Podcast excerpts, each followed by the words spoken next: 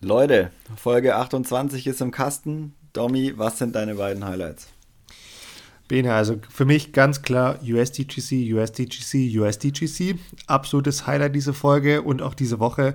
Zweites Highlight, wir sind äh, der Machtlosigkeit bei Inselbahn nachgegangen und äh, haben uns so ein bisschen drüber unterhalten, wie man denn mit hohen Scores an Inselbahn umgeht und was es da für Wege gibt, um das zu vermeiden. Und das fand ich ein sehr, sehr schönes Highlight.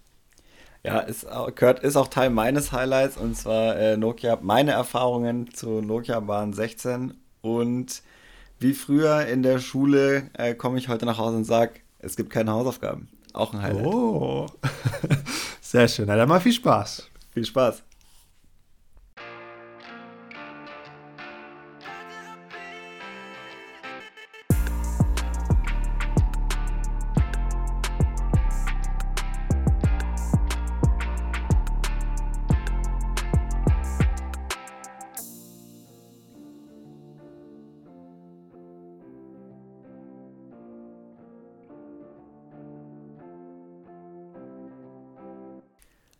Dominik Stampfer, was geht ab? Wie geht es dir? Benedikt, äh, vielen Dank. Ja, soweit. Ja, alles, äh, alles okay. Ähm, nicht so viel gespielt, kein Disc Golf gespielt, auf gut Deutsch gesagt. Offen und ehrlich. Äh, ist ein bisschen schade, ist ein bisschen frustrierend, aber gut. Die Saison ist mehr oder weniger vorbei und das Schlimme ist ja auch, die Helligkeit lässt halt einfach extrem stark nach. Und wenn du halt dann doch bis 17 bis 18 Uhr am Laptop bist, in der Arbeit bist, dann ist Spielen zurzeit einfach sehr, sehr schwierig. Und mein Wochenende war vollgepackt mit privaten Terminen. Ähm, privat aber. Ging, ja, privat. da ging, nee, da, da ging tatsächlich nicht viel mit Spielen, aber ähm, also, um Gottes Willen, weiß jetzt nicht, ob, äh, also muss immer aufpassen, was ich sage, weil nachher kann ich Versprechen nicht halten, aber eigentlich sollte ich am Wochenende definitiv zum Spielen kommen. Das ist fest geplant und dann ähm, geht es einem ja auch schnell wieder besser, wenn man so ein paar Frisbees mal werfen kann, oder? Oder wie geht's dir? Ähm, mir geht's gut. Äh, ich habe auch am Samstag ein bisschen gezockt, aber auch nur so eine Stunde zwischen rein, weil auf einmal das Wetter so gut war und ich damit nicht gerechnet habe. Und dann dachte ich, okay, ähm, ich war irgendwie äh, noch so unterwegs und habe dann gedacht, nee, jetzt, ich muss jetzt mal kurz einen Gang zurückschalten, geht's nach Hause.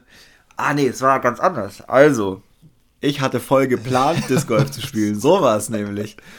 Äh, und zwar schon am Freitagabend dachte ich, boah, wenn es morgen so schön wird, dann gehe ich Disc Golfen. Und zwar äh, fahre ich nach Potsdam und spiele da. Und so war so richtig so, okay, ich setze mich jetzt aufs Motorrad, alles super. Und habe dann äh, gefrühstückt, so mir voll Zeit genommen und bin dann losgefahren und bin so die ersten, keine Ahnung, ersten Kilometer gefahren und ich weiß nicht, du, ob du äh, das verstehen kannst, aber beim Motorradfahren ist es so, das ist schon eine Sache, da muss man sich gut fühlen auf dem Motorrad. Und ich hatte so das Gefühl, dass ich nicht, dass die Bremse nicht richtig funktioniert, dass ich nicht genügend Druck hatte. Und dachte ich so, das ist nicht gut. Und dann hatte ich auch noch das Gefühl, dass wenn ich mehr nach, also wenn ich mich nach beim Motorrad ist ja so, du lenkst ja nicht wie beim Auto, sondern du legst dich zu einer Seite, um eine Kurve zu fahren. Und ich hatte das Gefühl, dass es, wenn ich mich nach rechts lege, mein rechter, mein Vorderreifen sich bewegt. Also das als, als würde was nicht stimmen. Da war ich aber schon auf der Autobahnauffahrt und dann dachte ich, äh, nee, ich fahre jetzt die Autobahnauffahrt hoch und fahre direkt wieder runter und fahre wieder nach Hause, weil so kann ich nicht nach Potsdam fahren. Ich habe Angst davor, dass irgendwas passiert. Aber jetzt nochmal ganz kurz, also hatte das wirklich mechanische Gründe, technische Gründe? Ja, lass mich oder doch mal weiter erzählen. Ah, Mensch. Ja. Also dieses Gefühl, ich fahre auf die Autobahn, fahre nächste Ausfahrt wieder runter, drehe quasi eine kleine Runde, fahre wieder nach Hause und war die ganze Zeit fest davon überzeugt, okay, da stimmt irgendwas nicht.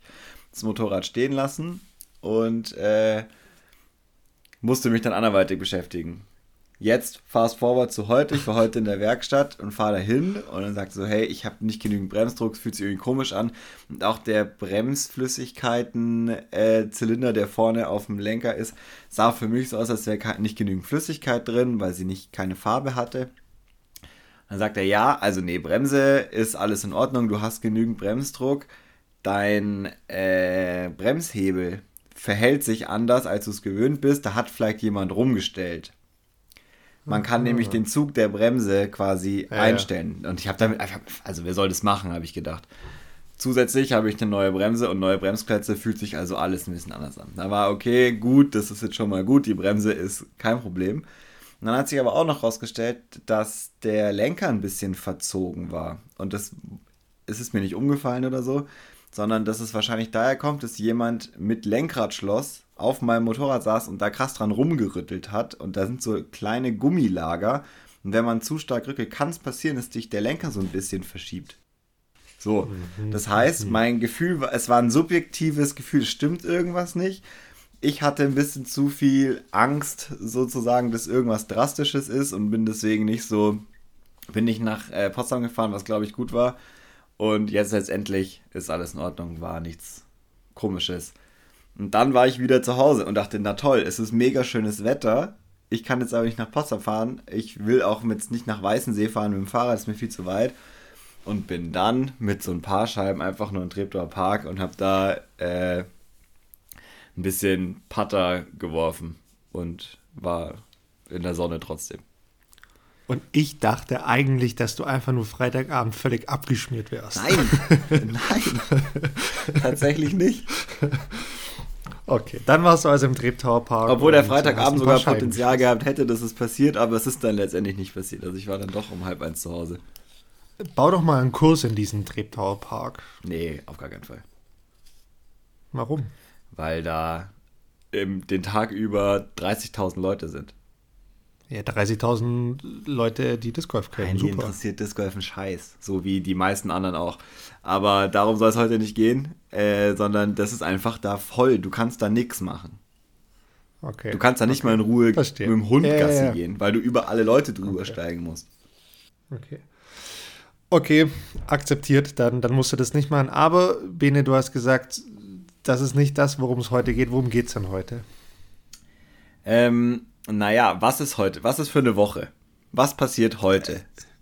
It is USDGC-Time. Eben. so, also um was soll es denn heute, beziehungsweise diese oh, Woche anderes dir, gehen? Ich bin so ein bisschen wehmütig. Ich würde so gerne gerade in den USA sein und diesen Kurs spielen, dieses Turnier spielen. Oh, was würde ich dafür geben? Ich hätte echt richtig, richtig, richtig Bock. Hast du das neue Layout und die Änderungen schon gesehen? Bist du up ich, to date? Ich bin natürlich up to date. Ich bin ja auch so ein kleiner USDGC-Fan, oder ein kleiner großer USDGC-Fan oder Freak oder Nerd, wie auch immer man das äh, ausdrücken mag. Ja, ich bin äh, absolut up to date. Was möchtest du mit mir diskutieren? Ich möchte nicht diskutieren, aber ich habe mich gefragt, ob du up to date bist. Ich, also eigentlich wusste ich es natürlich schon, aber man muss es ja mal für alle sagen. Also ich glaube, nach, für den Domi ist es nach der USDGC, ist vor den USDGC. Ähm, da wird es immer, wenn es News gibt in Rockhill, äh, klingelt beim Domis Handy, habe ich das Gefühl. Ja, so kann man sagen. Ja, ich habe tatsächlich ähm, gar nicht so viel mitbekommen. Ich habe vor allem verfolgt, ähm, was so mit den europäischen äh, SpielerInnen äh, los ist, was da passiert, beziehungsweise ja, in dem Fall nur Spieler. Ähm, und war sehr froh darüber, dass eigentlich alle, die äh, wollen, bis auf eine Geschichte äh, dahin sind und spielen können und auch Vano sich noch qualifiziert hat in, am letzten Wochenende und da jetzt auch spielt und da so ein bisschen verfolgt. Und dann habe ich heute in der Mittagspause das Video von äh, Simon gesehen, wie er mit Casey äh, über den Parcours spielt und habe da erst gesehen, dass es ja doch Änderungen gibt. Genau, also dieses Video habe ich tatsächlich noch nicht gesehen. Ähm, so viel Zeit hatte ich jetzt heute noch nicht, ähm, da irgendwo reinzuschauen. Aber wenn du jetzt schon die Änderungen ansprichst, was natürlich da herausspringt, ist diese Änderung an, was ist es, Bar 9, glaube ich, ähm, wo diese drei, vier, fünf hohen Pfosten auf einmal fünf Meter nach dem Tee dran stehen, wo du dann, äh, ich weiß gar nicht, wie man das beschreiben mag, also einfach Holzstämme, die, was haben die für einen Durchmesser wohl? So, so 20, 25 Zentimeter, wie eine Scheibe ungefähr, so sah es zumindest aus. Ja, ich glaube, so breit sind sie gar nicht, aber ist doch völlig egal. Genau, sie stehen da einfach fünf Meter vorm Tee mit jeweils, keine Ahnung, zwei Meter Platz zwischendrin und du musst halt je nachdem, welche Linie du spielen willst, da erstmal durchwerfen. Und eigentlich glaube ich zumindest, dass es für die Linie, für den Wurf die Bahn 0,0 schwieriger macht, aber für den Kopf natürlich ein absoluter Brainfuck ich glaube, es ist eine. Das richtig ist geile klar. Bahn. Dadurch. Weil sie sieht nicht Ja. so super spektakulär, ist halt Fairway Driver heiser, was ich, also man ist ja nicht vor Ort, aber was ist so, wie es aussieht. Und diese kleinen, ich würde sagen 10 Zentimeter breiten Holzdinger fucken dich wahrscheinlich tierisch ab. Ja, sie, sie kommen halt in deinen Kopf rein. Und das ist natürlich auch das, was die Kursdesigner machen möchten. Man muss vielleicht da auch noch mal ein bisschen weiter ausholen und, und, und sagen, was sind denn die USDGC? Ne? Wir haben auch einige Leute dabei, die mit dem Begriff erstmal nichts anfangen können. Also das sind ja die United States Disc Golf Championships. Ne? Also eigentlich sind es die US-Meisterschaften allerdings. Und das ist ganz wichtig, es ist ein Qualifikationsturnier und du kannst dich über das Jahr hinweg bei den größten, keine Ahnung, 20, 25 Turnieren über die Saison hinweg, kannst du dich qualifizieren und dein Ticket ziehen. Äh, für uns Europäer ist das historisch sehr, sehr schwierig gewesen, sich zu qualifizieren. So oder so ein bisschen paradox. Ich meine, das sind US-Meisterschaften, ne? Und wir können uns trotzdem qualifizieren. Andersrum würde es nicht gehen. Die Amis könnten nicht bei uns mitspielen. Äh, wie auch immer, ich gar wir sind nicht. froh Es drüber. gibt ähm, nationale Meisterschaften, wo auch äh, Ausländer und Spieler aus dem Ausland mitspielen können. Genau, bei uns nicht in Deutschland. Also du brauchst äh, entsprechenden Wohnsitz, du brauchst eine, eine gewisse Zeit, wie, wie, wie lange du hier Ja, wohnst und bei so. uns ist speziell, Genau. aber es gibt andere Länder, äh, wo Ja, das ja, genau. funktioniert. Das Also es stimmt. gibt doch Das stimmt. wahnsinnig viele Stories, wo äh, jemand auf einmal österreichischer Meister ist, der überhaupt nicht aus Österreich kommt. Ja, ich, ich glaube, ich bin auch mal österreichischer Meister geworden. Siehst du? Also d- weiß ich nicht, ob es wirklich die Meisterschaften waren, aber ja, ich habe da auch mal mitgespielt. Ähm, zurück zu den USDGC und für uns Europäer war das sehr, sehr lange sehr, sehr schwierig, weil es, wenn überhaupt, ein Turnier in Europa gab, bei dem du dich qualifizieren konntest. Und jetzt so seit 2016, glaube ich, geht es ein bisschen besser. Genau, seit der World Tour gibt es da mehr Möglichkeiten. Natürlich letztes Jahr auch schwierig gewesen. Da gab es, glaube ich, nur das Turnier in Norwegen, wo du dich in Europa qualifizieren konntest. Nee, stimmt nicht. Ich glaube noch in Estland war, glaube ich, eins. Baltik genau, die. Baltik-Tour oder, oder, oder Estland, ich weiß nicht, wo gab es noch ein zweites Turnier, aber that's it. Und die USDGC, also ich sage immer, das ist unser Wimbledon. Das ist so meine, meine, meine Unser beides. von den. Also meine Wahrnehmung. So ist, ne, also Wimbledon ist ja schon auch ein extrem prestigeträchtiges Tennisturnier. Und so würde ich äh, die USDGC eigentlich beschreiben, weil ja, das ist äh, schon nochmal was anderes. Also ich hatte auch so bis vor drei, vier Jahren das Gefühl, dass die USDGC mehr wert sind als jetzt die Worlds zum Beispiel. Das Ja. hat sich so ein bisschen verändert, glaube ich, in den letzten zwei, drei Jahren so vom Gefühl her, weil die Worlds einfach wahnsinnig viel besser geworden sind und viel integrierter geworden sind und jetzt die Championship-Titel ein bisschen mehr wert sind, aber so vom Prestige her ist ein USDGC immer noch weiter vorne. Ja, und ein Grund, warum das ein bisschen abgenommen hat mit den, äh, ähm, mit dem Pres ja, mit der Prestigeträchtigkeit, und da schließen wir jetzt den Kreis zur, zur Anfangsdiskussion, ist der Parcours. Weil der Parcours sehr, sehr oft für Experimente herangenommen wurde. Der Parcours, wer schon mal Videos gesehen hat, ist sehr bekannt dafür, dass es extrem viel unnatürliche OBs gibt. Ähm, das heißt, es werden sehr, sehr viele Linien gespannt. Ähm, das hat zu einigen Kontroversen schon geführt. Das ist te teilweise auch so, ich weiß nicht, wie es dieses Jahr ist, aber es gab Jahre, da waren die USDGC kein PDGA-Turnier und es gab entsprechend auch kein Rating, Ja. weil das, was dort war, auch nicht ganz regelkonform teilweise war und einfach zu krass war. Deshalb haben sie das da rausgenommen, äh, was ja auch völlig verrückt ist. Aber wir haben vorhin diese Bahn 9 angesprochen. Gerade diese Bahn 9 ist eine Bahn, da wird extrem viel äh, experimentiert. Da werden mal von Jahr zu Jahr ändert sich die Bahn. Dann gibt es auf einmal solche Stämme um den Korb rum, wie es an Bahn 2 gibt. Jetzt auf einmal gibt es MT. Das sind alles so Elemente, die teilweise dann sich auch als bewährt erweisen und dann auch von anderen Turnieren übernommen werden, was ich eigentlich grundsätzlich ganz cool finde. Ich finde es ganz spannend, weil, also ich, wie gesagt, wir sind nicht vor Ort, man kann nur mutmaßen. Jetzt, ich habe das Video von Simon gesehen und bei jeder zweiten Bahn, die sie spielen, macht den Wurf und sagt danach Obi. Das ist halt Ja, und, so und das, Bene, das ist wirklich, also das, das ist so, Ja, ja. der Kurs ist so krass schwer. Ich meine, ich habe zweimal die USDGC gespielt, 2015, 2017 war ich dort. Und als ich 2015 dort meine erste Runde gespielt habe, ich war völlig perplex. Also ich war schon perplex, als ich dann in, in Nokia bei den European Open gespielt habe und den Kurs mal ne, wahrgenommen habe im Vergleich zu dem, was wir hier so in Mitteleuropa haben. Aber USDGC war nochmal komplett anders, weil du oftmals die Bahn siehst und du siehst die Linie, du siehst den Wurf und denkst, okay, alles klar, ich muss jetzt das machen, wow, das ist schon schwierig. Aber warum du schlussendlich im OB liegst, ist so oft die Scheibenwahl, mhm. weil du einfach ganz, ganz oft zwei, drei Meter links rein skippst, Sidearm rechts rein skippst, weil du einfach einen Driver, Fairway Driver, sonst was nimmst und du musst so oft einfach eine Midrange werfen, damit er einfach nichts skippt, nichts rollt, dass die Scheibe einfach liegen bleibt, genau da, wo sie hin soll. Und das macht den Kurs so extrem schwer und du sammelst so viele OBs. Wenn du da mit ganz wenigen OBs durch die Runde kommst, dann hast du automatisch eine gute Runde. Es ist eigentlich so. Ja. ja, und auch ganz interessant, weil es gibt ja dort nicht nur OB, sondern auch Hazard, was ja auch immer, oder jetzt erst seit den, ich weiß gar nicht, wie viele Jahre, ist ja auch egal, ähm, auch sehr diskussionswürdig war, äh, wo du dann zwar ins Hazard gehst, du kriegst den Strafwurf, musst aber daraus putten und hast nicht diese OB-Regeln, dass du wieder näher in Richtung Korb gehen kannst und wirst halt richtig bestraft. Also kann man nicht anders sagen. Kann man wirklich nicht anders sagen, das ist noch eine größere Strafe.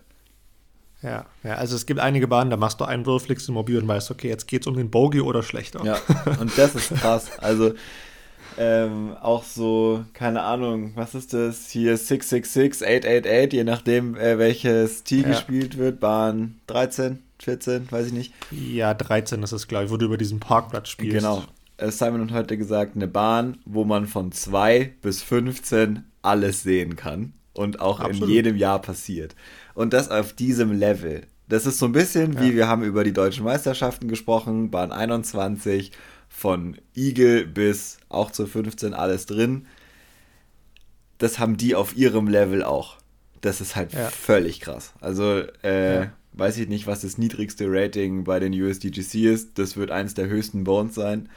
Ähm, was Wahnsinn ist. Also, das ist wirklich crazy. Nee, also hat mein Spiel definitiv geprägt und auch nochmal äh, also ich musste dann danach echt mein Spiel nochmal überdenken, weil ich habe damals sehr, sehr viel Fairway Driver geworfen. Ähm, die Würfe waren alle super, die waren alle tipptopp. Ich bin oftmals zum Korb gekommen, aber es gab Runden, da ist die Scheibe dann liegen geblieben und ich hatte einen Putt zum Birdie. Aber es gab auch Runden, da ist die Scheibe halt doch nochmal drei Meter links geskippt. Zack, du warst drei Meter weiter links, entsprechend weiter vom Korb weg, aber halt auch im Mobil. Das heißt, aus diesem Birdie-Putt ja. wurde halt quasi ein sicherer Bogey. Und das ist natürlich einmal für den Score extrem schwer und das Ganze dann aber psychisch, mental nochmal richtig zu verarbeiten und richtig anzugehen. Boah, also ich finde ähm, USDGC, der Kurs, finde ich immer noch einen der schwierigsten, aber zeitgleich auch besten und coolsten Kurse der Welt.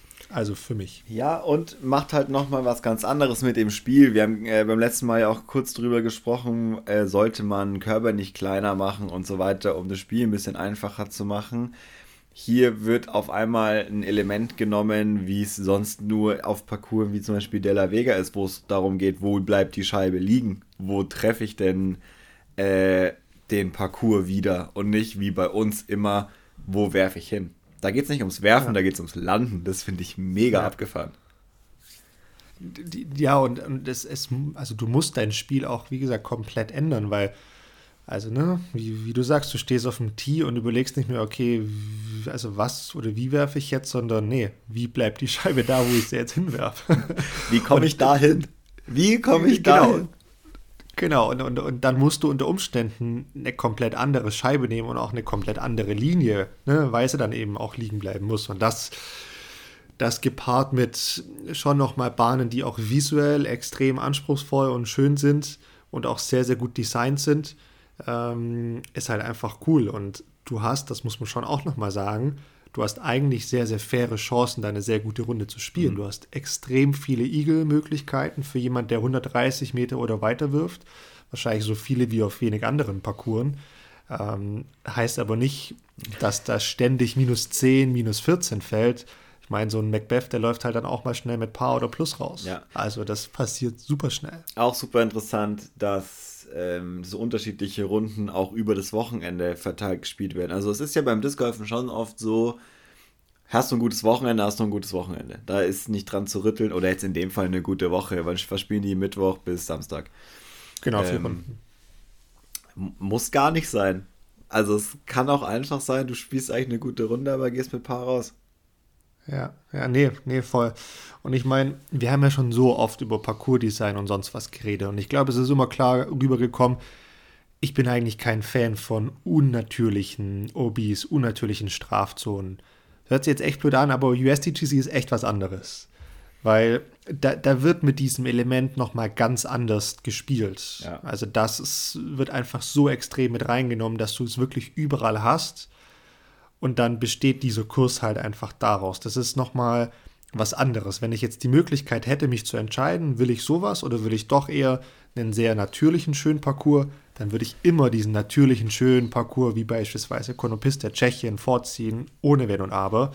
Aber in dem Fall hast du an sich ein sehr, sehr schönes Gelände, das du definitiv auch ohne Obi spielen könntest. Aber da du wirst natürlich das Level nochmal extrem pushen und das Ganze vielleicht auch nochmal künstlich schwieriger machen.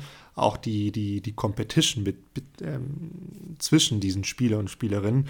Und deshalb finde ich das schon eine, eine, eine super coole Sache. Ich würde es nicht gut finden, wenn jetzt auf einmal jedes Turnier so wird. Das fände ich nicht gut.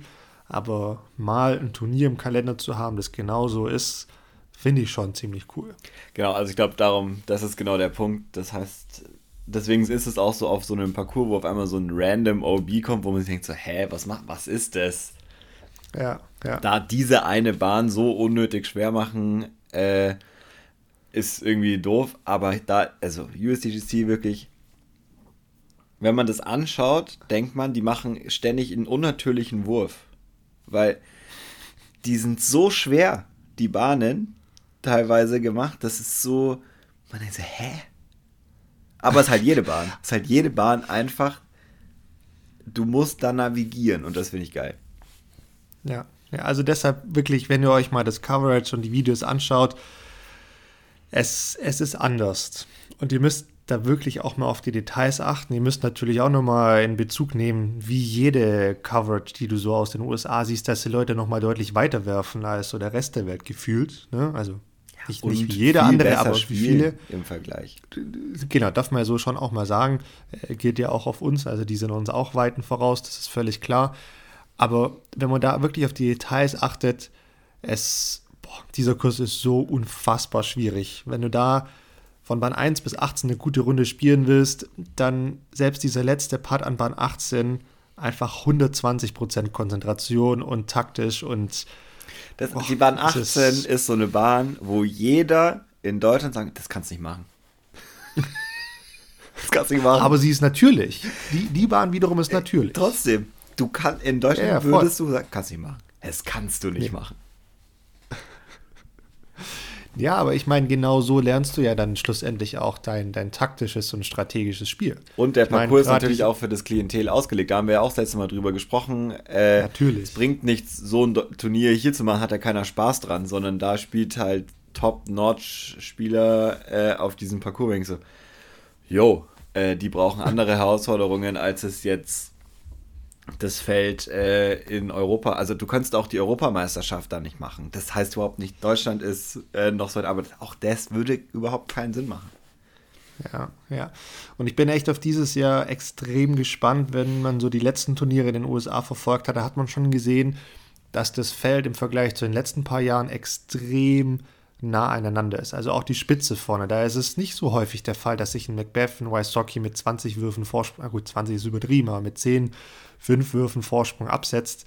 Nee, nee, da ging es eher zuletzt öfter mal ins Stechen oder ein, zwei Würfe hin und her oder drei, vier Leute super eng beieinander. Das wird dieses Jahr ganz, ganz sicher genauso sein. Und ich glaube, da steht uns eine sehr, sehr spannende und interessante Woche voraus. Ey, ich kann es nicht abwarten. Wirklich, ich bin so gespannt.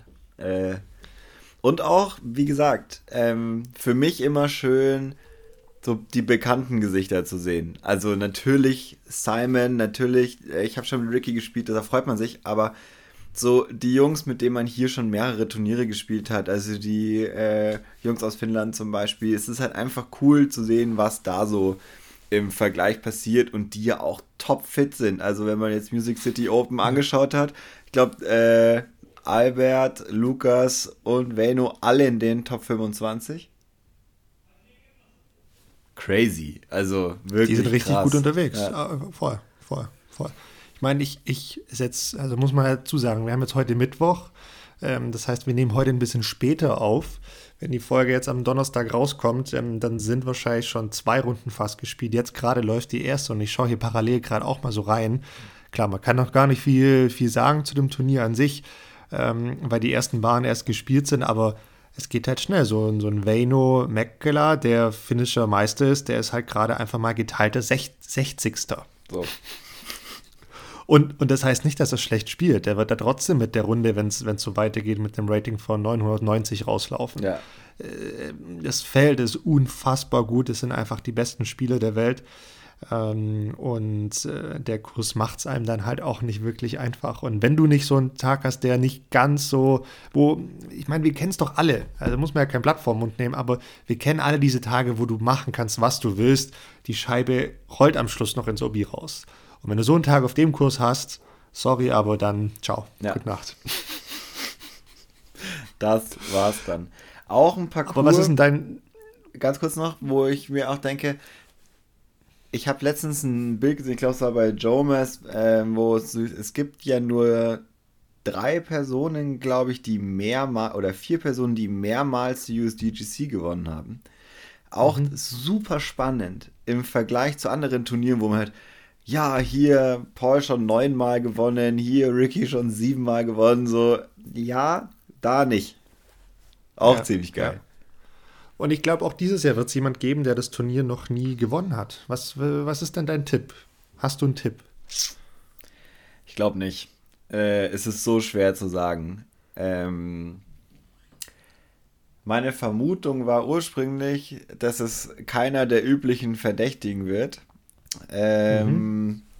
Jetzt, wo ich so die letzten drei Turniere gesehen habe, muss ich sagen, weiß ich es nicht so genau. Eagle und Ricky sind einfach schon noch mal, gerade finde ich, wieder eine andere Nummer. Die sind ja. noch mal ein, Stück, ja. Stückchen weiter weggerutscht, finde ich, so in den letzten zwei, drei Turnieren, was man so von außen sieht. Aber muss nichts heißen. Das heißt, du willst keinen Namen hier offiziell nennen? Ich will keinen Namen nennen. Außer, ähm, ich habe natürlich einen Wunsch. Ich hätte ja gerne, dass Simon gewinnt. Ja, natürlich. Den, den Wunsch haben wir alle. Ja, den Wunsch haben wir alle. Ähm, steht ja auch gerade ganz gut um ihn nach zwei oder drei Waren oder wie viel er jetzt gerade gespielt hatte. Ähm, ich stimme dir zu. Ich hatte eigentlich auch so den Gedanke, es wird jemand gewinnen, der nicht immer oben steht. Und ich möchte auch an dem Gedanken festhalten. Und ja, erklär mich für verrückt oder erklärt ihr mich alle für verrückt. Ich sage jetzt einfach mal Paul Uleberry. Was? Ja, keine Ahnung. okay, das ist eine krasse Ansage. Ja, sage ich jetzt einfach mal so. Ähm, mal sehen, mal sehen. Vielleicht wird er auch 85. Kann auch sein. Ähm, wird auf jeden Fall interessant diese Woche, wie, wie schon angekündigt. Ja. Gibt es zu den USDGC noch was zu sagen? Wenn du dahin denkst und man jetzt, äh, du hast gerade schon gesagt, das Wichtigste ist die Scheibenwahl, aber was hat was war mental der Trick, um damit durchzukommen für dich? Auf dem Parcours meinst mhm. du? Mit dieser Art des Spiels, mit diesem, ich weiß nicht mehr, was ich tun kann. Mit dieser Situation, mit diesem, es ist alles so schwierig. Weil es gibt ja sicher auch Situationen, wo andere in dieser Situation sind, wo man sagt, hey, dieser Parcours fällt mir einfach nicht einfach, was kann man tun? Ähm, also da würde ich als Eintrag ins Caddybook einfach nehmen, dass man die Bahn in einzelne Würfe zerlegen muss. Man, man sollte die Bahn nicht als Ganzes sehen und man sollte sich wirklich davor einfach einen sehr, sehr guten Plan machen, mhm. was du machen willst und auch wirklich mal verschiedene Szenarien durchdenken. Ich weiß, das ist jetzt so, total zerdacht alles, aber auf dem Parcours macht es einfach, finde ich, Sinn. Und dann auch einfach mal herzugehen und sagen, hey, ich spiele diese Bahn jetzt einfach von vornherein einfach nur aufs Paar oder vielleicht sogar auf den Bogey. Mhm. Und ich spiele gar nicht aktiv auf, äh, aufs Birdie. Weil auf diesem Parcours mit einer aggressiven Spielweise, ganz ehrlich, da verlierst du. Das, das, ich meine, ne, da gibt es vielleicht Analysten draußen, die, die sagen, ja, aber hier damals Chris Dickerson hat sehr aggressiv gespielt und dann gewonnen. Mag sein, ja, aber grundsätzlich USDGC aggressiv spielen, das geht nicht auf. Das geht vielleicht mal in der, in der finalen Runde auf, okay, ja, aber eigentlich, nee, eigentlich ist es einfach sehr, sehr strategisch, sehr, sehr schlau spielen. Ähm, ich glaube, das ist die Kunst und das dann schlussendlich umzusetzen, das ist einfach wichtig. Ich meine, schau dir mal an. Ich meine, Jeremy Colling, Nate Sexton, Chris Dickerson, die haben zuletzt in den letzten paar Jahren auch das, das Turnier gewonnen und ich würde nicht behaupten, dass das die, die, die besten Spieler der Welt sind, aber sie hatten wohl an dem Wochenende, in der Woche einfach den, den besten Plan und konnten, und das ist der Punkt, konnten diesen Plan einfach am besten umsetzen. Und das ist nicht, weil sie am weitesten werfen oder sonst was. Das ist nämlich der das Punkt. Das ist nämlich der Punkt. Das sind nicht die, die am weitesten werfen, aber das sind wahrscheinlich nee. die, wo ich sagen würde, wenn ich jemanden finden müsste, der dir auf drei Meter genau 120 Meter irgendwo hinwerfen kann, sind es zum Beispiel die drei. Und zwar Vorhand wie Rückhand. Und das ist, glaube ich, genau, genau der, der Unterschied an diesem Punkt, wo jetzt Rickys Spielweise, die ist, naja, und wenn ich 30 Meter weg vom Korb liege, mache ich ihn halt trotzdem rein. Das funktioniert hier auch, aber dann spielst du halt einen Bogie. Richtig, da spielst du einmal, also einmal triffst du den Putt und beim nächsten Mal triffst du nicht, legst aber auf jeden Fall eine Mobil. Ja, genau. Und äh, hast zwei Würfe oben drauf. Das, das, das klappt so nicht. Also, das ist wirklich ein, ein Parcours, wo der Gameplan noch wichtiger denn je ist. Und den wirklich strikt, egal was passiert, strikt einhalten. Weil auch eine erste Runde kann schief gehen. Du stehst da an Bahn 1 und hey, die geht eh die Düse, die geht die Pumpe. Also das, das müssen wir, ne, wie Nokia Bahn 1, müssen wir gar nicht kleinreden. Und dann kann es sein, dass es mal nicht so gut läuft. Aber trotzdem dann einfach den Gameplan beibehalten. Ich finde, das ist einfach super wichtig und das A und O. Weil ansonsten machst du aus der nicht so guten Runde eine absolut Katastrophenrunde. Und das kann richtig bitte enden. Ja, weil dann also verlierst du es nämlich doch in der ersten Runde. Ja, voll, absolut. Bei USDGC, das ist ein Kurs, kannst du in der ersten Runde auch mal Paar oder Plus spielen. Es hat absolut nichts zu heißen. Auf vielen anderen Parcours bist du definitiv raus. Siehe Konopiste, ne, völlig klar. Ähm, aber auf dem Parcours pff, spielst du am Anfang Paar, spielst du dann nochmal zweimal, dreimal plus, minus, minus 10 bis ganz vorne ja. mit dabei. Casey White hat heute im Video gesagt, und das finde ich total geil, dass es viele Bahnen gibt beim USDGC, das sind äh, Game Breaker und Tournament Ender. Und es stimmt. ja, also ich glaube, da fällt uns allen sehr, sehr spontan diese Bahn 17 ja, ein, Alter. die schon einige Leben oh gekostet Gott. hat, im übertriebenen Sinne. Ähm, und das ist aber halt auch so eine Bahn, ganz ehrlich, die kann man relativ einfach auf Paar spielen. Man muss es halt nur wollen, ne? Und man darf halt nicht zu aggressiv spielen, weil wenn du dann immer noch mit deinem zweiten, dritten Wurf aggressiv bist, also dann hast du halt schnell eine 8 auf deiner Scorekarte stehen. Gott, was Aber da schon passiert ist. Also da, da, da, muss man, oh da muss man nur mal John E. McCray eingeben. Das ist wahrscheinlich das erste Video, was einem an, angezeigt wird auf YouTube. Ich meine, der Typ hat geführt, der hat ein paar Würfe Vorsprung gehabt, hat phänomenal gespielt und an der Bahn das komplette Turnier in der letzten Runde verloren. Zweimal, oder? Es ist doch sogar zweimal. Es waren noch zwei Jahre, in denen das passiert ist. Das ist doch auch völlig krank. Deshalb Gameplan und den einfach konsequent durchziehen. Es gibt Bahnen, da kannst du sehr verlässlichen Birdie spielen. Also gerade wenn du deine 130 Meter wirfst, dann geht es sehr, sehr gut.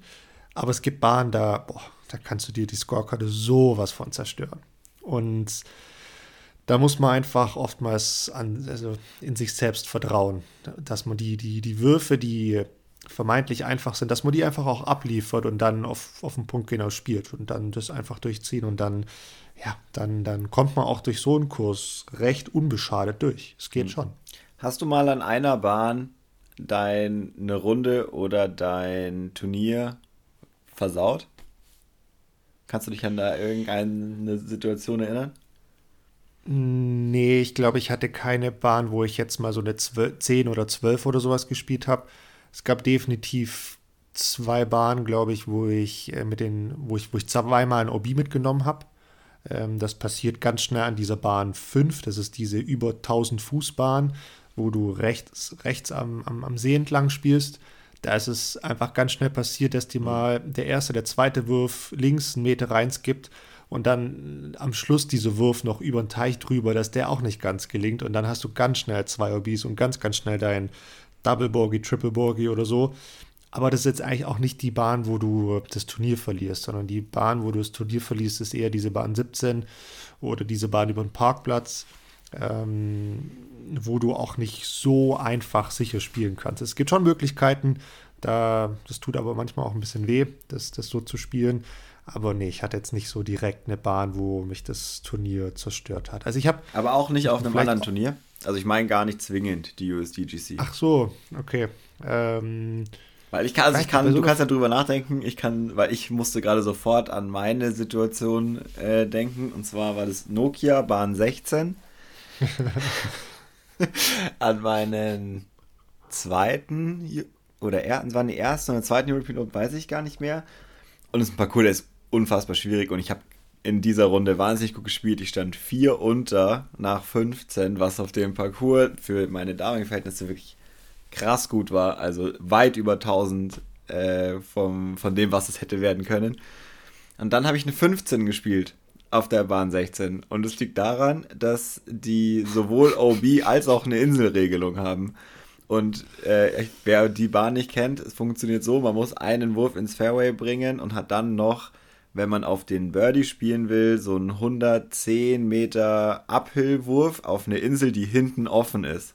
Und da passiert nämlich genau das, wenn du den Wurf zwar sicher landest, aber er geht hinten raus, wirfst du nochmal. Du spielst nicht OB, sondern du wirfst nochmal. Dann machst du das zwei, drei Mal, merkst, okay, du kommst nicht rein, jetzt legst du safe noch ein bisschen weiter nach vorne, dass du nur noch einen 60 Meter Wurf auf die Insel machst. Wenn du dann wieder nicht triffst, jedes Mal einen Strafwurf, äh, das geht schnell. Und vor allem die fehlen die Scheiben. Auch richtig geil. Da habe ich viel die gelernt. Die Scheiben. Aber Stopp, ganz kurz. Und dann, ich habe diese 15 gespielt, an der nächsten Bahn, Bahn 17, einen geilen Birdie, bin da rausgegangen, war völlig fertig. Zehn Minuten später kommt Jussi Meresma her und schaut mich so an und sagt, ah, du warst der mit der 15 auf der Insel, oder? Und ich war so, ja. Ja, ich war's. Ach ja. Danke, Jussi. Ja auch, Vielen ähm, Dank. Ja, genau. Danke, Jussi. Der hat da immer ein, ein schönes Händchen für. Aber ich weiß, das ist jetzt Salz in die Wunde, aber beschreib doch mal, wie es dir dabei ging. Also kannst du das beschreiben? Weil das ist, ich finde, es ist ein, ja, mir ging es auch schon so und ich kann da gleich auch nochmal drauf kommen. Es ist so ein, ein krasses Gefühl, wenn du gerade bei dir in dieser Bahn in Nokia, Bahn 16, du hattest gerade schon beschrieben, wie die Bahn ausschaut, aber was man auch nicht vergessen darf, gefühlt von, von jeder anderen Bahn auf dem Kurs siehst du diese Bahn. Ja, furchtbar. Und du hast auch hunderte von Zuschauern. Und es ist eine Bahn, wo immer Zuschauer dran sitzen, weil es einfach so schön offen ist und es gibt immer was zu sehen. Leute versauen die Bahn immer, immer wieder. in jedem Flight gibt es wie, also, und dieses Gefühl, zumindest für mich, ist so, also so schlecht, aber auch so besonders schlecht. Weißt du, was ich meine? Du willst im Erdboden. Ja, natürlich, ich, war, ich hatte diese ja. Situation. Das, das, das ist nicht zu vergleichen mit irgendwas anderem, wo man. Das ist du spielst schlecht, okay, dir schaut jemand zu, ja mein Gott, alle spielen mal schlecht. Aber da sieht man, wenn es nicht läuft. Und du kannst nichts dagegen tun. Weil das ist nicht so, du legst jetzt ab und dann machst du halt, spielst den Double Bogey. Nee, Mann. Du spielst fucking 10 über auf einer Bahn. Also, es ist hardcore, wirklich. Ist, und, und das hat und mir das Herz Und das ist halt der Punkt. Es ist ja nicht so, dass du einen Baum triffst und einen fiesen Kick bekommst oder einen Putt nicht machst, sondern Du wirfst auf diese Insel und bist beim ersten Wurf drei Meter zu kurz. Beim zweiten Wurf kommst du auf in der Insel, liegst dann aber hinten drei Meter zu lang. Beim dritten Wurf dann hast du schon Heuballen. Nee, stimmt gar nicht. Du genau. kriegst ja nicht mal einen Strafwurf, oder? Ja, da gab es unterschiedliche Regeln. Es gab solche und solche. Ah, ja, sehr Jahre. viele Würfe. Aber dann ne, mit, dem, mit dem dritten Wurf triffst du einen Heuballen. Die Scheibe fliegt nicht in die Insel rein, sondern aus der Insel raus und dann stehst du dran. Leute, seht ihr es? Ich kann machen, was ich will. Es funktioniert nicht. Ja. Aber du hörst da nicht ist, auf. Nee, nee, das ist ja der Punkt. Du, du bist aber so machtlos. Du ja. bist wirklich, du kannst machen, was du willst. Es klappt einfach nicht. Es funktioniert nicht. Und es ist machtlos, auf dem Disc Golf Parcours zu sein boah, es ist mit das Schlimmste, was es gibt. Und du bist auch immer wieder dran. Also es gibt keine Pause. Das ist was, was ich ganz besonders schlimm fand. Es ist nicht so, wie es früher war, wenn du vom Team eine Insel nicht getroffen hast, dann haben ja erst alle anderen geworfen und dann kam dein zweiter Wurf. Ist ja heutzutage auch anders, aber da ist es halt so, du bist immer noch am weitesten weg. Also wirfst du wieder. Du triffst wieder nicht. Also gehst du wieder zu deiner Scheibe, konzentrierst dich, äh, zu deiner Tasche, nimmst eine Scheibe raus, versuchst dich zu konzentrieren, alle schauen dich an, du wirfst wieder. Dann machst du das dreimal und denkst dann, es geht nicht, jetzt approach ich irgendwo hin, 50 Meter im Putter, einfach, ich will nicht mehr werfen. Und das ist der Wurf, der, boah, da habe ich mich am meisten geschämt. Es war gar nicht das Problem, dass ich nicht, aber so dieses, okay, ich gebe auf, ich komme von hier nicht rein, ich spiele jetzt 40 Meter weiter nach vorne, um mir den Wurf danach einfacher zu machen. Aber es geht nicht mehr, ich kann nicht mehr. Ja, und also du hast völlig recht, der Wurf tut am meisten weh, aber es ist mit Abstand der beste Wurf, den du machen kannst. Ja, auf jeden Fall. Und ganz ehrlich, das, es, ich finde es gut, dass wir da gerade so richtig tief in diese Wunde reingehen. ähm, weil. Es ist keine weißt Wunde. du, warum so. Weißt du, warum sowas oft passiert, dass die Leute an so einer Bahn dann das Turnier komplett wegwerfen? Also meiner, nach, meiner Meinung nach zumindest. Ich glaube, dass dass niemand darauf vorbereitet ist, dass ja. niemand dafür einen Plan hat. Ja. Und das in dieser krassen Stresssituation, ich meine, ich bin jetzt, ne, keine Ahnung, was das jetzt schlussendlich mit dem menschlichen Körper ausmacht, aber das ist ja die Todesstresssituation für dich als Discgolfer auf dem Parcours. Ne? Gibt ja nichts Schlimmeres als so eine Situation. Und du bist so überfordert und du hast niemanden um dich rum, der dich mal beruhigt, der die Hand auf die Schulter legt und sagt, hey, atme mal durch und so. Nee, Du stehst da komplett allein wie so ein Gladiator äh, in seinem Kampf und sonst was. Und dafür sich aber trotzdem schon am Abend vorher einen Plan zu machen, was man tut, wenn diese Worst-Case-Situation eintritt, hat mir immer geholfen und ich mache mir sowas eigentlich auch immer. Es hört sich echt blöd an, weil du schon mit dem Worst Case rechnest, mhm. aber glaub mir, man ist Gott froh, sich so, solche Gedanken, sich so einen Plan zu machen, wenn es dann doch schlussendlich eintritt. Ja, das voll, auf jeden Fall. Ich glaube, was es, was da noch das Ding ist, ist, das Disc Golf Ego wird bei solchen Bahnen halt total beansprucht. Weil das ist wieder das, das ist auch der Grund, warum man, also ich kenne es von mir früher, so nach drei, vier Jahren, du denkst, okay, ich kann das jetzt. Ich kann 130 Meter werfen ähm, und ich müsste hier überall oben mitspielen, ich müsste ein Tausender Rating haben, ich fuck mich krass ab, wenn ich einen 30 Meter Putt nicht mache, weil ich ihn schon mal gemacht habe. Und das ist ja so ein ganz komischer äh, Schluss in einem Einzelsport, weil ich habe das schon mal gemacht, ich weiß, wie ich gut spiele, aber das heißt noch lange nicht, dass ich es kann und das ist eine krasse Entwicklung, die man irgendwie machen muss. Und da ist es ja auch so, hey, ich habe im Training diesen Wurf immer getroffen, warum geht das jetzt nicht? Ich habe irgendwie Pech oder was? Nee, da wird dir ganz krass vorgehalten, Bene, du bist noch nicht so weit. hart. Ist richtig hart. Also das war in diesem Jahr für mich auf jeden Fall so. Es waren nämlich die ersten. Und da diesen Spiegel vorgehalten zu bekommen, wo ich dachte, ganz klar in diesem Jahr, boah, ich, jetzt zeige ich euch mal, äh, was hier los ist. Das ist fies. Und dann kommt dieser Ego, das Disc Golf Ego und sagt, nee, du kannst es, du machst jetzt den Wurf einfach nochmal und dann geht er schon da rein. Und das musst du in dieser Situation schaffen, das zu überbrücken. Aber genau das, also ne, 1000 Prozent recht, aber genau das meine ich mit einem Plan machen, weil was du in Videos ganz, ganz oft siehst, wenn, gab es neulich, glaube ich, auch erst, äh, Macbeth oder so hat einen Putt gemacht, ähm, rollt dann auf einmal weg und geht hin und paddelt dann aber wieder recht schnell mhm. ähm, und nimmt sich nicht die Konzentration, die man sich in seiner Routine eigentlich sonst nimmt.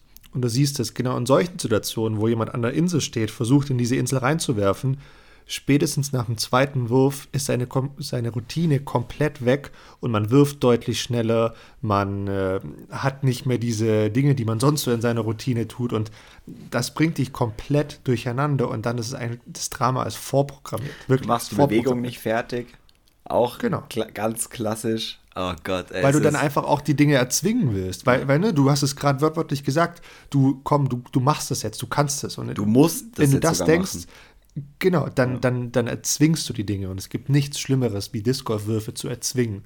Disc Golf-Würfe müssen immer natürlich sein. Und daher sich einen Plan zu machen, selbst wenn der Plan heißt, hey, ich versuche es einmal, ich versuche es ein zweites Mal, wenn das zweite Mal nicht klappt, dann nehme ich von mir aus diesen Double, Triple Bogey und lege den nächsten vor und den nächsten dann rein und dann, mein Gott, Ego, ja, äh, nicht mehr vorhanden, äh, aber dafür ist, ist die Runde halbwegs gerettet. Ja, Schadensbegrenzung wäre da auf jeden Fall gut gewesen. Genau. Das ist Genau, ab, genau. absolut der Punkt. Und das ist zum Beispiel auch was, was uns äh, hier in Deutschland auch so ein bisschen fehlt. Wir haben ja da auch schon mal drüber gesprochen, so. Deswegen war auch die Bahn 21 so hart, weil das kennt man nicht. Jetzt komme ich, ich absolut. komme, äh, da bin ich das letzte Mal, glaube ich, gar nicht drauf gekommen, weil du kennst es nicht. Du kennst eigentlich nur Bahnen, wo du ein Birdie spielen musst und wenn du es Paar spielst, ist es ärgerlich und wenn du ein Bogey und Double Bogey spielst, ist es echt schlecht. So. Das bricht dir aber nicht dein Herz. Aber was dir dein Herz bricht, ist 7 über. Oder 10 über. Oder fuck, ich muss diesen Wurf jetzt machen, weil sonst spiele ich eine 10. Der viel interessanter wäre jetzt natürlich, was wäre, wenn bei dieser deutschen Meisterschaft Bahn 21 nicht Bahn 21 gewesen wäre, sondern 7. Bahn, Bahn 7 oder Bahn 5 oder so. Was wäre denn dann mit den Runden und mit dem Turnierverlauf passiert? Jo. Das wäre äh, das wäre mal interessant. Aber ja, ich meine, du hattest mich eingangs auch gefragt, ob mir das schon passiert ist. Ähm, ja, mir ist das definitiv passiert. Allerdings gibt es da, ja, wie soll ich sagen, habe ich nicht ganz so ein krasses Drama, glaube ich, erlebt dann wie, wie du. Also es war dann maximal eine 8 oder eine, eine 9. Ich glaube, ich habe noch nie über 10 Würfe auf einer Bahn gebraucht. Ich kann mich da aber schon an zwei, drei Inseln erinnern. Äh, In Sünstetten bei der Europameisterschaft 2008 habe ich, ich glaube, das war, da, da war ich im Leading Flight bei den Juniors nach der ersten Runde und habe dann an der Bahn 18 angefangen in der zweiten Runde und bin gleich mal mit einer 9 gestartet, weil ich da diese Insel nicht getroffen habe. Und äh, ne, da, wenn du dann auch noch, genau, genau, ne, da war ich, wie alt war ich da? äh, ja, noch, noch nicht reif genug, sagen wir mal so. Und da, da geht es mit dir durch, ne? Also, das, das ist völlig klar. Dann habe ich mal in Österreich ein Turnier gespielt. Äh, auf dem Schmitten, die Schmitten Open, habe ich auch an Bahn 1 eine 8 gespielt. Und die Insel war nicht weit weg vom Abwurf. Das waren, glaube ich, 30 Meter. und ich habe diese Insel nicht getroffen. Ne? Und es gibt ja unfassbar viele prominente Beispiele. Ich muss tatsächlich hier ganz, ganz liebe Grüße gehen raus nach Kassel. Ähm, ich muss immer an, an, an Christian Plaue denken bei dem Thema. Ne, der hat sich auch mal ein Turnier komplett zerschossen. Rüssesheim, äh, diese Part 2 waren, wo er eine 14 gespielt hat. Äh, es, es, es, es geht schnell. Die Turniere sind schnell verloren an solchen Oder Bahnen. Die Insel in Dassel früher mit diesen Baumstämmen, da ist es auch Genau. so rund gegangen. Oh Gott. Genau. furchtbar. Genau. Und ich glaube, es gibt Möglichkeiten, da den totalen Kollaps zu verhindern. Ja, es fallen öfter mal höhere ähm, Scores dann an der Bahn. Das ist völlig klar, dass man zwei, dreimal eine, eine, eine Insel nicht trifft. Aber ja, so Scores wie über 10, glaube ich, kann man verhindern mit einem guten Plan. Ja. Also es ist Ja. wirklich. Bene, ich habe noch, äh, hab noch ein Thema, wenn du erlaubst. Natürlich. Ähm, eigentlich, also kein, kein Thema per se, aber eine Frage und einleiten möchte ich das erstmal mit Glückwünschen. Äh, es, es wurden nämlich letzte Woche die österreichischen Meisterschaften gespielt. Ähm, da hat der Stani Ammann äh, sich den Titel gesichert. Ich glaube auch mit ein paar Würfen Vorsprung. Da gehen, glaube ich, hier erstmal ganz, ganz dicke Ja, äh, Grüße und äh, Glückwünsche nach Österreich. Richtig geil, Bro. Wirklich. Super geil. Das war richtig stark. Und äh, was ich aber interessant fand, die österreichischen Meisterschaften wurden in zwei Klassen gespielt. Es gab Herren, also Open, und es gab die Damen Open. Sonst keine andere Klasse. Was hältst du davon? Hä? Das verstehe ich nicht. Es gab MPO, FPO, that's it. Das also so heißt- habe ich es zumindest auf, Auch wenn ich äh, ein theoretisch Masterspieler mit äh, über 40 wäre, hätte ich MPO gespielt. Genau. Also Oder gab es äh, nur kann- diese Klasse? Es kann natürlich sein, nach der Folge erreichen uns bitterböse Nachrichten aus Österreich, hier, dass es alles also, nicht stimmt. da möchte ich sagen, nicht uns, weil ich habe damit überhaupt Nicht, nichts nicht. zu tun. Ich Genau, hoffe, die nicht. erreichen alle dich. Ähm, das wäre das erste Mal, dass du so falsch liegst. Ich hatte das schon ein paar Also Mal. ich, ich meine, dass ich auf der PGA-Webseite gesehen hatte, es gab zwei Klassen, MPO, FPO, that's it. Ähm, wir können das ja auch mal völlig losgelöst von dem Turnier in Österreich mhm. machen, sondern kann ich die Frage einfach anders formulieren. Bene, was hältst du von einem Turnier oder von, von nationalen Meisterschaften, die nur einfach in Herren und Frauen ähm, kategorisiert und ausgetragen werden? Finde ich schwierig. Ähm, ich finde diese ganzen, das ganze Thema mit Altersklassen und Spielklassen und auch Pro und Amateur und so, das hat ja alles seine Berechtigung. Ich finde es irgendwie unlogisch, das zu trennen. Das fand ich damals schon bei der World Tour komisch. Da war es ja das Thema One Division, One Champion und alle konnten da spielen, egal ob männlich oder weiblich, ob alt oder jung, völlig wurscht. Ähm, und ich finde gerade bei einem Sport wie Disc Golf, wo einfach man physisch einen Vorteil hat, wenn man äh, in einem gewissen Alter ist im Vergleich und wo eine gewisse Routine auch eine Rolle spielt, was für MPO oder FPO äh, spricht, irgendwie unsinnig, dann alle anderen hinten anzustellen. Also das. Also das heißt, du fändest Altersklassen definitiv wichtig. Ja, voll. Auf jeden Fall. Hm. Ob die Aber alle zehn Jahre ähm, getrennt sein müssen, finde ich, ist schon wieder ein bisschen dahingestellt. Da kann man grundsätzlich drüber diskutieren, aber ich finde zum Beispiel eine Unterteilung in Jugend und Open und älter zum Beispiel auch gerechtfertigt. Ja, ja. Ja, ich glaube, das ist nämlich auch eher mein Ansatz, den ich gehen würde. Also Jugend äh, sollte auf jeden Fall was eigenes haben, die Frauen sollten was eigenes haben. Die, die, die Männer, finde ich, jetzt bei großen nationalen Turnieren ist tatsächlich zu überlegen, das einfach nur in eine Klasse zu nehmen, ohne eine Altersaufteilung. Wenn du dann natürlich eher auf regionalere Turniere gehst, dann ist es nochmal eine komplett mhm. andere Diskussion. Ich meine, wir haben bisher auch noch nie diskutiert, dass es jetzt bei Turnieren wie den USDGC, dass es da eine Masters-Klasse braucht und eine Grandmaster und eine Senior Grandmaster. Das braucht es bei solchen hochklassig Top-Turnieren, glaube ich, nicht. Gut, die können sich auch nicht qualifizieren. Weil ja, klar, du könntest es natürlich. Ja. Genau, USDTC sind vielleicht ein schlechtes Beispiel. Nimmst du die European Open ne, als europäisches Pendant, so in dem Sinne. Äh, ne, da hat man auch nicht wirklich drüber diskutiert, dass es dann für diese Klassen im Optimalfall ein eigenes Turnier gibt, wäre schon auch gut und wäre auch schön. Und ähm, das wäre nochmal eine andere Diskussion. Und ja, ja, muss man mal auch sehen, wo die Reise hingeht.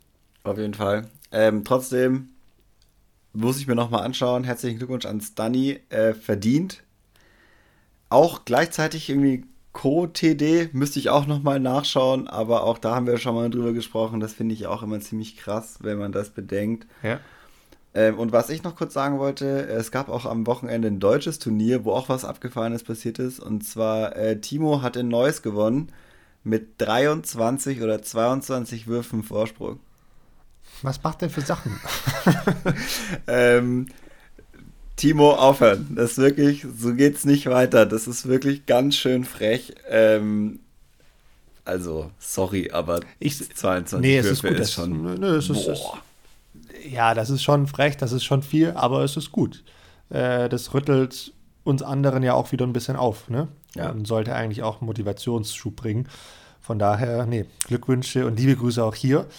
Ähm, aber Ben, ich habe gerade gehört, bei dir hat es geklingelt. Ich glaube, ähm, wir müssen jetzt auch diese Folge beenden, oder? Ist äh, nicht, weil es geklingelt hat, aber weil wir schon 53 Minuten reden. oh. Ähm, okay, dann, äh, ja, dann, dann, dann kündige ich mal wie so oft die, die ominöse Bar 19 an. Bene, ähm, was hast du noch zu sagen? Gibt es noch was äh, von deiner Seite? Wie schaut die Woche aus? Deine letzte Chance. Ähm, die Woche ist unspektakulär. Das sage ich leider viel zu häufig. Ich weiß nicht, ob ich zum Spielen kommen werde, bis wir uns das nächste Mal hören. Ähm, was will ich den Leuten noch sagen? Ich kann es nur wiederholen. Schaut euch die USDGC an. Genießt es, was da passiert. Das ist somit das letzte Turnier dieses Jahr. Ich glaube, für die meisten ist das Season Closing, äh, bis auf noch, glaube ich, ein Turnier. Das war's dann mit der Disc Golf Saison äh, in diesem Jahr bei den meisten. Da wird einiges passieren, da bin ich sicher.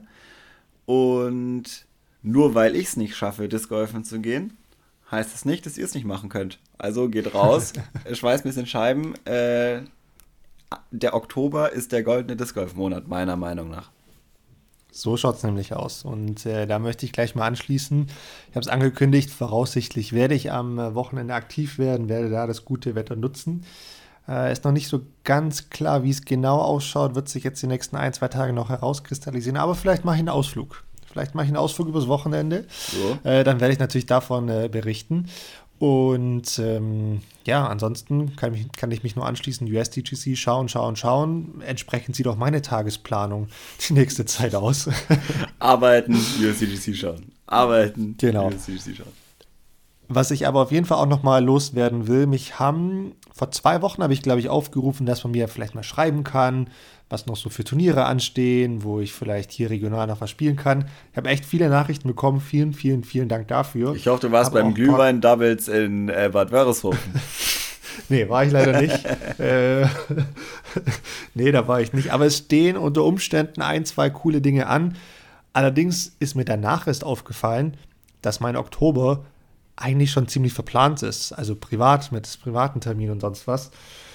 Äh, muss ich jetzt mal gucken, wie ich das alles noch ähm, hinbekomme. Und dann liegen auch ein, zwei Turniere ein bisschen unglücklich. Äh, das ist sehr, sehr schade. Aber ja, es kann sehr gut sein, dass ich dieses Jahr doch noch ein, zwei Turniere spiele. Und da freue ich mich dann auf jeden Fall auch schon drauf. Und es gibt, das vielleicht so als letztes für heute, es gibt die nächsten Wochen unter Umständen nicht so viele Hausaufgaben, weil wir gesagt haben, nee, wir, wir fahren das Hausaufgabenpensum mal ein bisschen runter. Heißt nicht, dass ihr nicht spielen sollt, sondern wer auch noch Folgen nachhört, kann da natürlich entsprechend Hausauf Hausaufgaben überlegen. Heißt nicht, dass sie ganz aussterben. Ähm, ich glaube, da wird sicherlich nochmal das ein oder andere Highlight über die Wintersaison geben. Und spätestens, wenn es ins Frühjahr geht, gibt es dann ganz, ganz dicke Hausaufgaben, wenn nicht sogar äh, Projekte, Hausarbeiten, ich weiß nicht was. Hausarbeiten. Super. Freue ich mich. Da freust du dich, Bene, ne? Zieh dich schon mal warm an. Läuft es dann so, dass ich dir Hausarbeit-Themen gebe und du schreibst die dann? Nee, andersrum. Ah, ja, super. Genau, genau, andersrum, Bene. Immer andersrum. Mhm. Alright, äh, war ein Fest, hat mich gefreut.